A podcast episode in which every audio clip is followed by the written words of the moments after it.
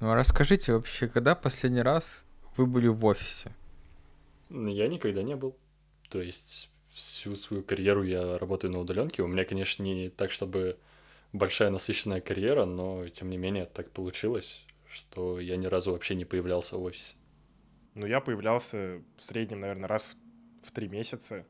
И то это обычно бывает, если мы заранее договариваемся прийти просто собраться, либо съездить, подписать какие-то доки, какие-то вещи забрать, что-то там нужное для работы. Как правило, это делается не для того, чтобы поработать в офисе, а больше именно даже для того, чтобы развлечься. Я в офисе был последний раз неделю назад, но до этого я в течение двух месяцев вообще там не появлялся. И у меня так же, как и у Егора. Я действительно приезжаю туда скорее увидеться с коллегами, когда мне скучно просто становится. А вот, Леха, интересно, у тебя какая-то принципиальная позиция, что я не готов работать в офисе, или так складывается просто? Ну, вообще так складывалось, но на самом деле вакансии с обязательным офисом э, я бы все равно не рассматривал. Мне нравится удаленка, и э, как бы я не хочу менять ее на какое-то обязательное посещение офиса. Вот, а так у меня просто из всех трех мест работы только на одном месте был офис, и он был примерно так в тысячи uh-huh. километров от меня, поэтому каждый день туда не поездишь. Я бы на самом деле тоже не рассматривал вакансии, где нахождение в офисе 24 на 7 условно обязательно. Вот. А какой-нибудь гибрид, э, то есть ты работаешь удаленно, но у тебя всегда есть возможность приехать в офис, и в этом офисе есть ребята, то это, ну, это большой плюс. Потому что вот в моем случае сейчас офис хоть и есть, и хоть он недалеко, но разработчики там сейчас не сидят. Они вообще э, не то, что даже в городе, они даже в стране сейчас-то не все по большей части сидят. И это уже тоже влияет. Зачем мне ездить в офис, когда там нет людей из моей команды или вообще людьми, с кем мне интересно будет поговорить, обменяться мнением и там что-то вместе поделать. А у Максима есть ответ на этот вопрос, зачем, если никого нет из команды, а, это бесплатно да, да, можно и так сказать. Ну, я до этого тоже, когда попробовал работать на удаленке, у меня первая работа разработчиком именно была полностью удаленная, так же, как у Лехи, в, там, в тысячи километров офис был, а в Москве не было. Вот. И я думал такой, ну все, следующая работа точно будет удаленная, но теперь я свое мнение поменял. Все зависит от офисов, в которые тебе надо будет ездить. Вот, у меня на текущей компании трехразовое питание в офисе, и он в целом крутой. Это не тупые open space, где 40 человек сидят, или 100. А у нас кабинеты по командам такие разделенные, где там по 5-8 человек отдельно сидят, поэтому это прикольней. Да, это звучит, звучит очень заманчиво. На деле вот это действительно вот так вот? Или Потому что для меня удаленка это в первую очередь экономия на дороге. Всегда была, и, наверное, это остается преимуществом. ну вот э, питание самого Uber фича, потому что ты как будто бы вот в будний день, если ты все время едешь в офис, трехразовое бесплатное питание вкусное, ты просто забываешь, вычеркиваешь из жизни такую активность, как э, приготовление еды. Более того, эм, ты же, даже если ты не готовишь, а заказываешь все время еду, ты, скорее всего, тратишь мысли, там, время какое-то, внимание свое на то, чтобы выбрать, что заказать, встретить курьер, там, ага, это я ел, это я не ел, это я не хочу. А, а так вообще этих мыслей нет, ты просто приходишь и покушал, все. Вот, и единственное, это, э, эта штука работала первые 4 месяца, а потом уже это, ты, конечно же, к этому привыкаешь, это уже такой, ну, наверное, можно и дома поесть, тащиться туда час времени. Вот. Но что заметил, вставать гораздо легче. Вот если ты едешь в офис, ты встаешь с мыслью, что ты приедешь, и тебе там вкусный завтрак будет ждать. Это прям э, дорогу туда сильно скрашивает. У тебя жена не обижается? Нет, она тоже хочет. Да, после таких. Вот, а еще... Звучит потому что как не плюс офису, а как упрек. Да. Еще очень крутая штука, то что, ну, там, как в этих фильмах про айтишников, сериалах, там прям труба с хлопьями. Ты подходишь, тянешь рычажок, и в тарелку тебе хлопья высыпаются. Как легко, оказывается, захантерить э, разработчиков. Делаешь офис и трубу из хлопьев. Тогда не зря же фотки офисов везде выставляют. И вот я что начал говорить, что когда на эти фотки смотришь, там у больших компаний, то такой прям Блин, а там да, круто. особенно сейчас всякие эти, там Но... капсулы какие-то даже иногда делают, футуристичные я видел. Не просто, типа, красивый open space, минималистичный, а прям какой-то это сеттинг делают такой технологичный. Да. И, я видел новость, Amazon открыли офис э, где-то, короче, не знаю, а, в, в какой в... стране, но в бывшей тюрьме. Да, да, в тюрьме. И то есть работники сидят в кабинетах в прямом смысле в камере. Вот. И там еще тюрьма такая красивая, ее очень круто обставили, действительно сеттинг такой красивый, э, современный, но с сохранением вот этой изюминки тюремной, скажем так. И выглядит очень интересно. Я бы там, наверное, даже поработал в Амазоне. Меня не отпускают. Да, я видел, эти фотки выглядят прикольно. Меня не отпускают с работы, новый смысл обретает. Да-да-да, кстати. Не-не, нарушишь НДА, нарушишь НДА, переедешь в настоящую. Или офис переедет, а тут останется тюрьма, и ты в ней. Ну да. Ну то есть, к чему мы приходим? Э, есть, давайте подытожим так небольшой этот. У нас есть хороший офис, а есть плохие офисы. Давайте тоже разделим, потому что работа в офисе все-таки э, иногда это, ну, очень тягостно, и ты заставляешь себя ездить в офис э, просто потому, что это необходимо. А иногда, как вот мы сейчас привели кучу примеров, э, работа в офисе действительно имеет, ну, очень много плюсов. Вот. Да, я могу рассказать про... У меня был опыт и плохого офиса, когда я работал тестером. Давай, круто. То я ездил вот в этот вот большую башню, где куча офисов разных компаний, и банк выкупил, типа, там, 6 этажей этого здания полностью под свои офисные помещения. И там ужасно. Ты, во-первых, не можешь подняться на свой 13 этаж, потому что там очередь из людей в час пик. Вот к 9 нереально на работу ездить, потому что ты там 7 минут будешь в, в пробке к лифту стоять. Вот. Дальше это пропускная система с учетом времени. Это от компании зависит. Ну вот, типа, ты должен как бы внутри здания находиться условно 8 часов. И это якобы может проверяться, но не знаю, мне кажется, в спорных случаях только. Дальше. Это большой, огромный open space. Типа на этаже работает 240-280 сотрудников, и это не, у них нет, у них перегородки, вот э, как бы чуть, если ты сидишь, чуть выше головы перегородка, а все остальное пространство пустое. То есть это один огромный open space. Вот. И, конечно, работать так вообще некомфортно.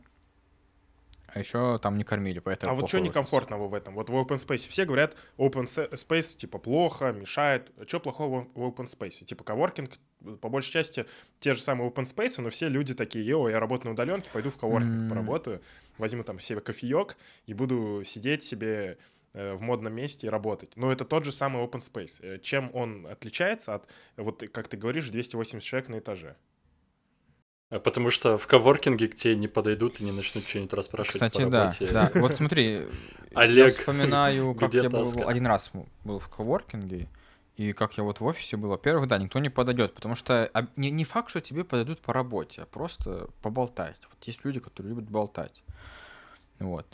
Потом, э, в офисе, вот, я думаю, большая проблема была в том, то, что там нет разделения на отделы. То есть там разработка, аналитики, тут какие-нибудь менеджеры, тут еще кто-то, и они, есть, и среди них есть люди, которые много разговаривают, много коммуницируют, и это все слышно. То есть особо... И это все в одном open space, да, да, да. в виду, да? И получается, ты ну, слышишь много всяких различных шумов. Ну, это в целом фиксится наушниками, например, и музычка, либо что-нибудь включить себе на фоне. Вот. И еще э, в коворкинге может быть, мне так повезло просто, но я туда приходил, там был один менеджер какой-то, и остальные челы, которые просто пялились в ноут. Они никак не разговаривали, не издавали никаких шумов. То есть тихонечко сидели и все такое. Вот. Ну, по-хорошему, даже в коворкингах, хороших коворкингах запрещено вести переговоры, для этого есть переговорные комнаты. Ну, типа, да, но мне кажется, это прям для каких-то топ, топов, топ-менеджеров или типа того. У нас все, все равно все болт на это клали, и довольно важные вопросы обсуждали так. И это, это очень дискомфортно было, потому что я один раз накосячил, а мой руководитель отдела сидит в трех рядах от меня, и они обсуждают с моей менеджершей, как я накосячил. И как будто бы я этого не слышу, а я все слышу. Это нелепая ситуация какие-то получается. Как будто они со мной это тоже обсуждают на самом деле как, когда родители на кухне тебя Да, да, да. И менеджерша... А ты сидишь в комнате такой... Менеджерша типа при этом, ну, все, разобралась, идет меня ругать там или со мной что-то выяснять, а я уже продумываю свои ответки, потому что я же знаю, о чем они говорили. Я знаю, что сейчас будет, типа, вот. Это вообще очень нелепая ситуация. Ну, это же одна из разновидностей, опять же, офисов, open space. Да, ну, да. типа, окей, open space пла- плохая вещь. Это мы единогласно согласны.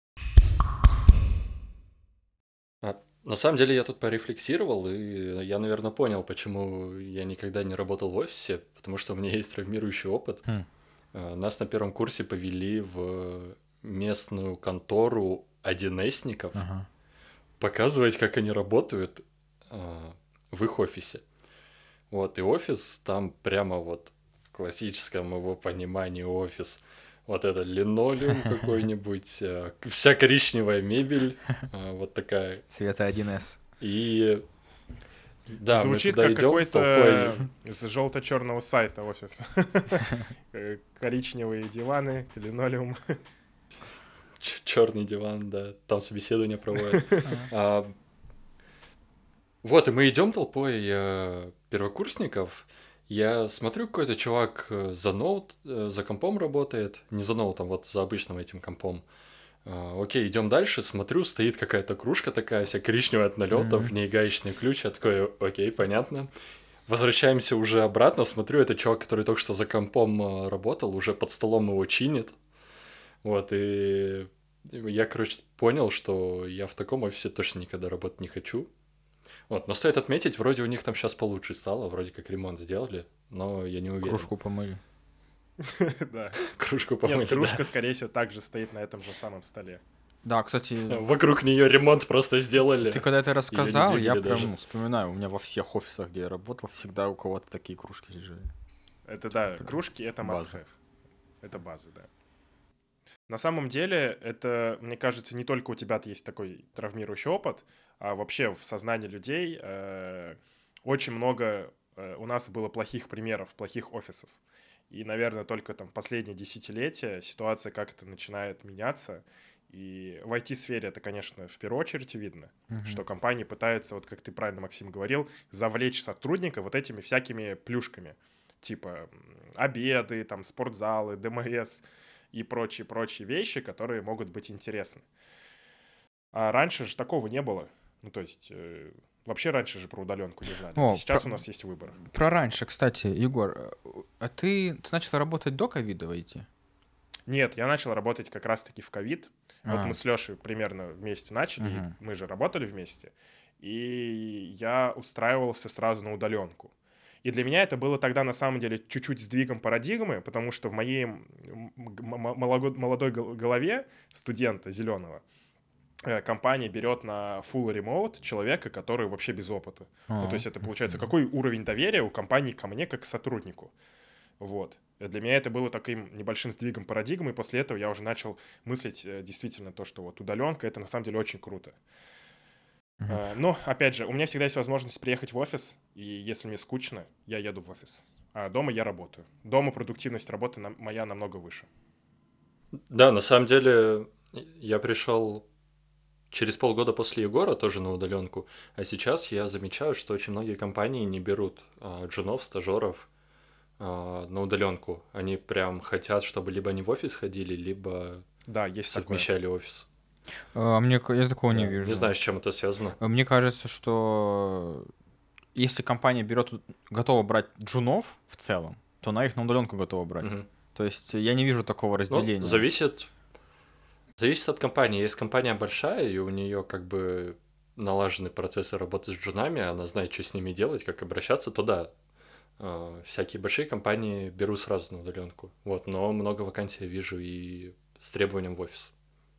Ну, наверное, зависит от компании, но просто смотри, у джунов, вот если компания хочет даже маленькая взять джуна, у нее огромный выбор. Типа она может взять лучших, а лучшие могут оказаться на удаленке. Типа не факт, что у тебя в региональной студии, в этом городе именно, будут крутые джуны. Но тут же другой момент, Максим, что джуны, за джунами нужно следить пристальней. Ну, то есть у них не развито там чувство ответственности, у них не развито еще что-то такое, что э, помогает человеку удаленно работать э, автономно. Ну, То может есть быть. е- мы сейчас не будто бы берем, да, как- не берем кейсы, когда компания обвешивает человека кучу разных трекеров, отслеживания времени, шаринг экрана. И, ну, типа, мне кажется, есть такие больные люди, которые продолжают это требовать.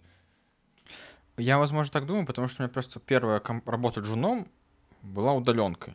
И... У меня тоже получается. И у Лёши тоже получается. У всех так получается, да? Ну, да, но это, это еще тест, чем я работал в офисе, вот. И по поводу ковида-то я хотел, что спросил. Я-то стал работать еще в IT до ковида, получается. И в те времена, до ковида... Э, Программистов было больше, да? Потом они все поняли. Ты об этом. Удаленка была, типа, особым условием, которое работодатель может тебе дать. И было такое, что мы готовы тебя взять на удаленку, но это почти всегда это меньше денег, чем в офисе. А, вот. Ну, сейчас, да, другая была парадигма. Да, сейчас, например, такого нету. Вот, и получается, понятно, почему все пришли на удаленку во время ковида, но почему-то так же массово всех не загнали обратно на удаленку. Ну, как потому думаете, что преимущество... Ну, преимущество, на самом деле, очевидно же удаленки. Ну, человек э, банально, даже математически может больше работать, потому что он не тратит время на многие вещи. Ну, ну хорошо, а тебе работодатель скажет, ну, ну так он может и ну. меньше работать на удаленке. Я же не могу над ним стоять и плеткой его бить, чтобы он быстрее работал. Я, я не вижу. Да, может, он на удаленке на двух работах работает, либо там сваливает куда-нибудь посреди дня и не возвращается. Ну, это уже, мне кажется, это надо отслеживать другими вещами, а то, что человек не работает, мне кажется, если человек не хочет работать, он найдет способ не работать и в офисе. Да, очень хороший вот. тейк. Я таких людей встречал в офисе, прям профессиональные имитаторы бурной деятельности. Да, а тут получается, мы же берем, если мы относимся и к этой проблеме, как, допустим, у нас есть кандидат, который хочет работать, который заинтересован в развитии, там, внутри этой компании или даже не внутри этой компании, он там хочет развиваться как специалист ему э, легче и удобнее и лучше будет работать на удаленке, чем в офисе. А если, конечно, мы берем плохого сотрудника, он что он на удаленке, что в офисе будет плохо работать. Мне кажется, вот тут такая есть. Окей, okay, а у тебя то есть точно есть. Ты понимаешь, что на удаленке работать эффективнее, как сотрудник будет эффективнее работать. Если он хочет работать. Так, я для себя на самом деле выделяю следующие плюсы удаленки. Первое это дорога. Мне даже сейчас в универ ездить тяжело, потому что я отношусь э, ко времени очень скрупулезно. Час туда, час обратно — это два часа моего времени. И за эти два часа я могу сделать кучу задач, включая по работе, или там для себя какие-то mm-hmm. полезные вещи поделать. Это на, на самом деле самый главный, наверное, плюс. Вот. Эм, есть, конечно, минусы, это там э, нехватка какого-то общения личного, вот. Э, но Возможно, это решается какой-то там тесным общением в зуме, если это, конечно, может заместить реальное общение. А, ты только что сказал, что ценишь время свое. Общение? Ну, общение же бывает разное. Ну, э, человек вообще существо социальное. Э, даже наша потребность общаться э, выражается в записи этого подкаста. Это же тоже своего рода общение. Вот. Да. Поэтому... Нам просто очень одиноко. Я Вообще это была шутка про то, что многие зум-созвоны можно решить перепиской, и менеджеры их ставят, э, да. Ну, нет, я имею в виду прям про общение, которое общение. То есть человеческое, простое человеческое общение. Окей, а с точки зрения различается как-то созвониться с коллегой по рабочему вопросу или подойти к нему ножками и прям где можно пальцем тыкать и смотреть на экран?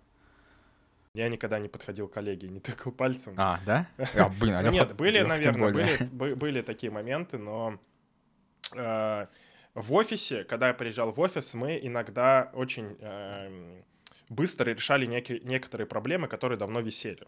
Потому что, когда ты уже с глазу на глаз встречаешься, как-то, э, ну, то ли эффективнее, то ли как-то да. проще это все решается. Такой момент тоже есть. И поэтому идеальное решение — это гибрид. Ну, то есть ты работаешь удаленно, mm-hmm. при этом э, компания делает э, все возможное, чтобы человеку было комфортно приезжать в офис, и офис был сам комфортный, чтобы э, какие-то некоторые вопросы э, решались уже лично. Вот. Но опять же, если команда разбросана там по стране или вообще там по, по разным странам, это уже тяжело. Я потому что изучал, и вот как раз недавно только читал книгу. Э, круто, когда команда вся ремоут, или круто, когда команда вся офлайн. Но когда mm-hmm. половина команды так или так, то это уже очень херово. То есть это очень сильная mm-hmm. дискоммуникация происходит вообще. И тут я не знаю, у меня нет ответа на этот вопрос. Про обсуждение задач я тут вспомнил, что, что у нас есть одно специальное место для обсуждения задач, где реально, если ты в офисе, большая часть вопросов там решаются, и она решается как будто бы быстрее. Это курилка. А, когда все выходят покурить, я не курю, но я со всеми тоже выхожу, потому что реально, ты, во-первых, встречаешься там с другими, с членами других команд. Вы просто как-то перезагружаетесь, и реально очень много вопросов решается в курилке. А, ну, на удаленке, я не знаю, по- по-моему, такое невозможно в целом сделать, чтобы просто выйти. Ты, ну, ты просто не пересечешься, если тебе не нужно специально, ты не пересечешься с другими людьми в компании.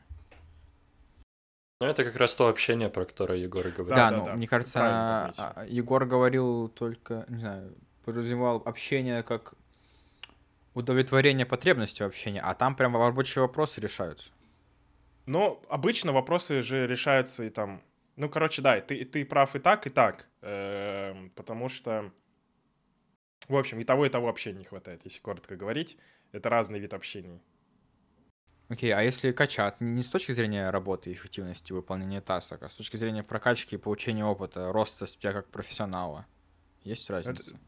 Я не работал, вот опять же, как Лёша, э, я не работал в таком офисе, где все куча программистов сидит.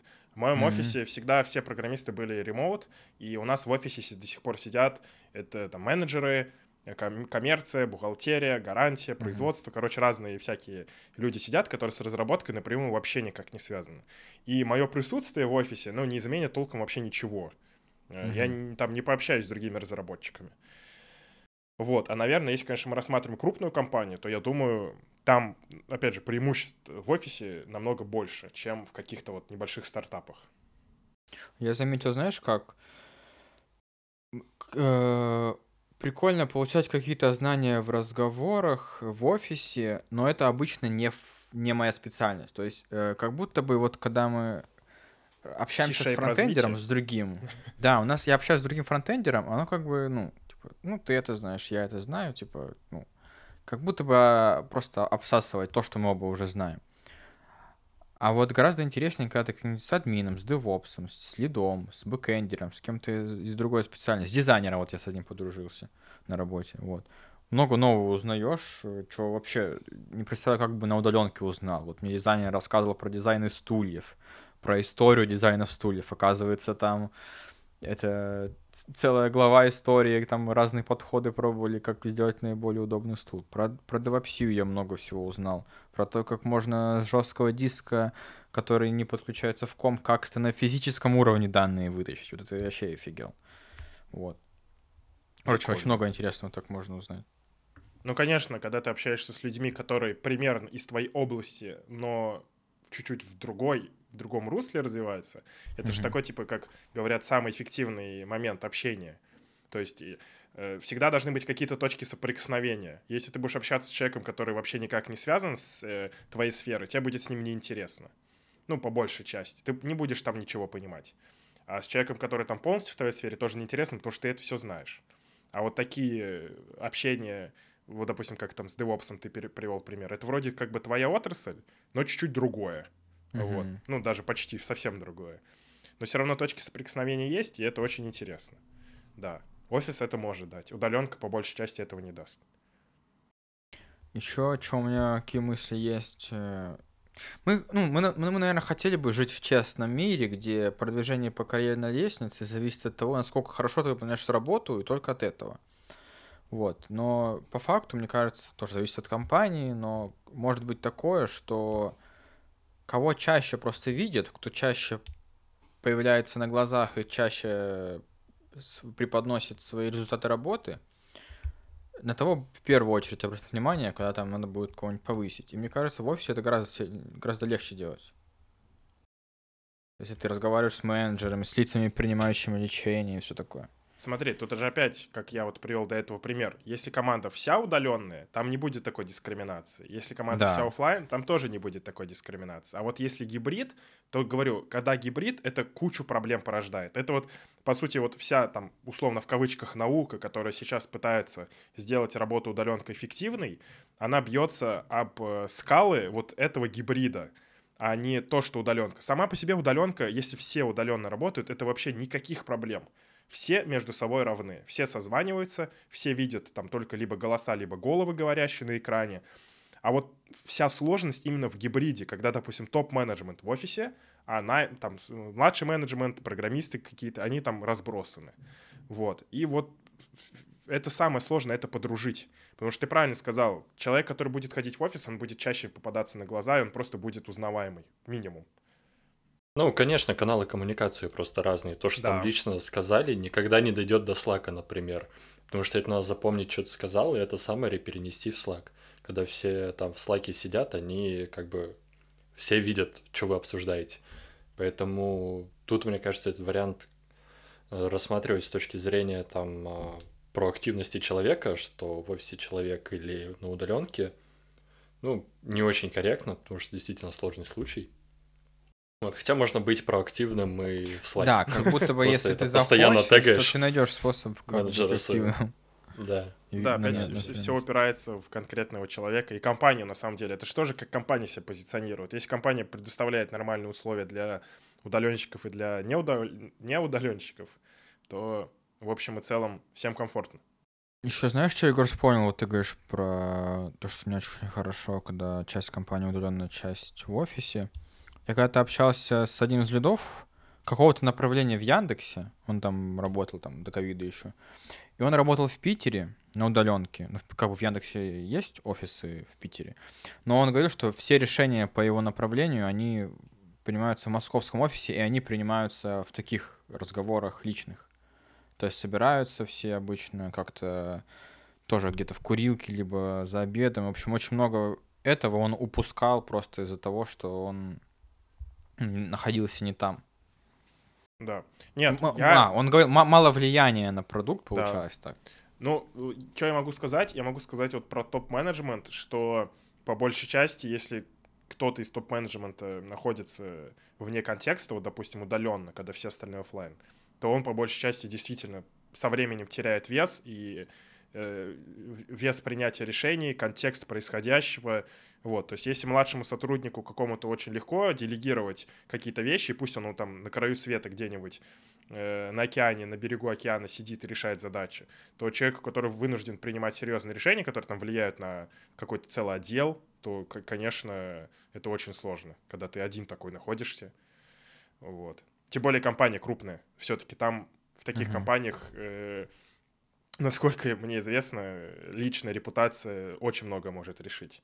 Э, обычно это происходит как раз при личном общении, каких-то кулуарные разговоры.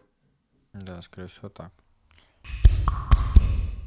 А, я вообще много слышал еще до того, как начал работать на удаленке, что вау, удаленка это так круто, работай откуда хочешь. На пляже сиди с ноутбуком, и такой стереотип там у многих друзей родственников, типа, блин, круто, это ж ты можешь на пляже сидеть. А, ну, во-первых, нет, во-первых, солнце будет мешать, потому что будет бликовать экран. Вот, во-вторых, э, я сколько не пробовал работать где-то вне дома, вне своего рабочего места, мне прям это ну, не доставляло удовольствия. А, как вот у вас вообще с этим получается, mm-hmm. не получается? Потому что я знаю, вы там тоже ездили во время работы а, по разным странам. Так, ну, во-первых, про работу в разных странах. Э, да, я в 20, э, после 24 февраля вдруг решил неожиданно отпуск по СНГ сделать, я потому что всегда мечтал об этом. Вот, и поработал, получается, в Турции месяц, месяц в Грузии, несколько месяцев в Таджикистане.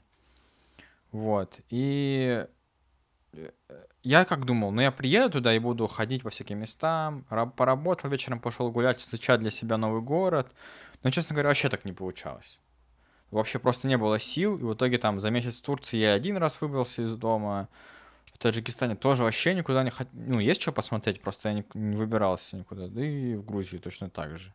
То есть как будто бы эта штука, что вот я буду работать, а вечером отдыхать, не сильно работать, надо прям в отпуск ехать, чтобы ты не работал. Вот.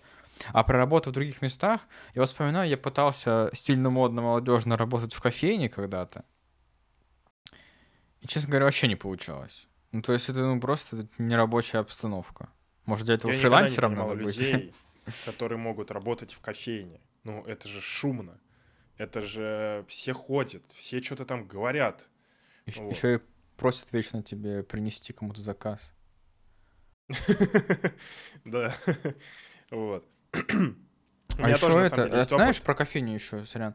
А, Давай. Там же обычно хейтят тебя, если ты просто заказал одно кофе и сидишь 4 часа работаешь. И мне, А мне... если что, еще макбука нету, как там сидеть? Иначе выгнать хотят. Вот, и меня лично свербила вот эта вот мысль, то, что, блин, надо что-то, уже надо что-то заказать второе блюдо или нет, или еще можно посидеть, типа, насколько Да, они сейчас такой на меня посмотрят. Да-да-да. Я пытался работать э, э, в поездке за границу, я не брал отпуск, думал, ну, просто сменю обстановку, буду также работать. Тем более в отеле есть коворкинг, отлично. Вот, но на самом деле я понял, что работать вообще не получается, потому что постоянно мозг думает о каких-то бытовых проблемах, которые здесь у тебя дома были налажены, А, да, да, тебе не надо думать, где поесть и где заказать продукты, что там сходить посмотреть вечером. Ты просто сидишь работаешь, а где-то в какой-то поездке, если это недолгий срок особенно, а, то просто тяжело сконцентрироваться на работе, потому что много других вопросов, которые надо решать. Вот, поэтому я не очень понимаю, как вот а, ребята прям номадами живут и постоянно меняют Блин, место жительства. Хотя, наверное, если осесть там на месяц-два в какой-нибудь стране, то привыкаешь. Вот. Может, мне просто привычки. Э, Дело привычки. блин, про номадов... Дело, мне кажется, привычки и тому, как ты сможешь, в том, как ты сможешь обустроить, да, вокруг себя быт. Потому что когда я тоже, э, не будем цензурить это слово, как в последних, последнем выпуске Бали, когда я жил на Бали, вот, там вообще, типа, очень тяжело работать, потому что райский уголок, э, солнце, песок, океан, серфинг, вот. И эм, когда я туда переехал, в первый месяц у меня был отпуск, там были новогодние праздники, в общем, я потратил очень много времени на устройство быта, и вроде как бы мне показалось, что я все наладил для работы своей, э, скоро предстоящей.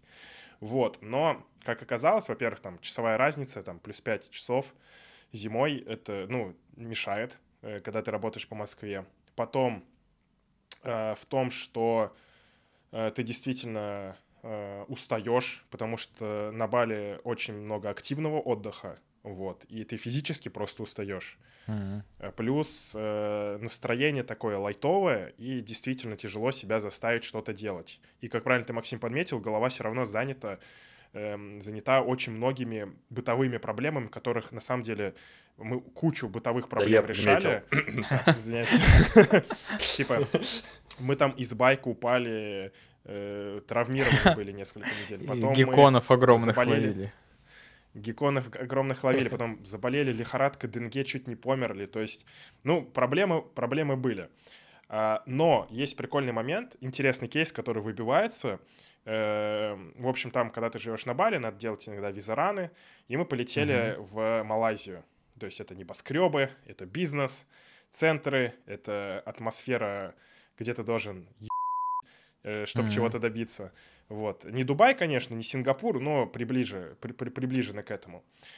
И там за неделю я закрыл все свои долги по задачам, которые там висели у меня месяц на Бали. Потому что Мгм, там ты прикольно. действительно хочешь работать. Там атмосфера располагает. То есть ты сидишь в небоскребе, у тебя вид э, на город, и ты такой, бля, надо что-то делать, надо делать.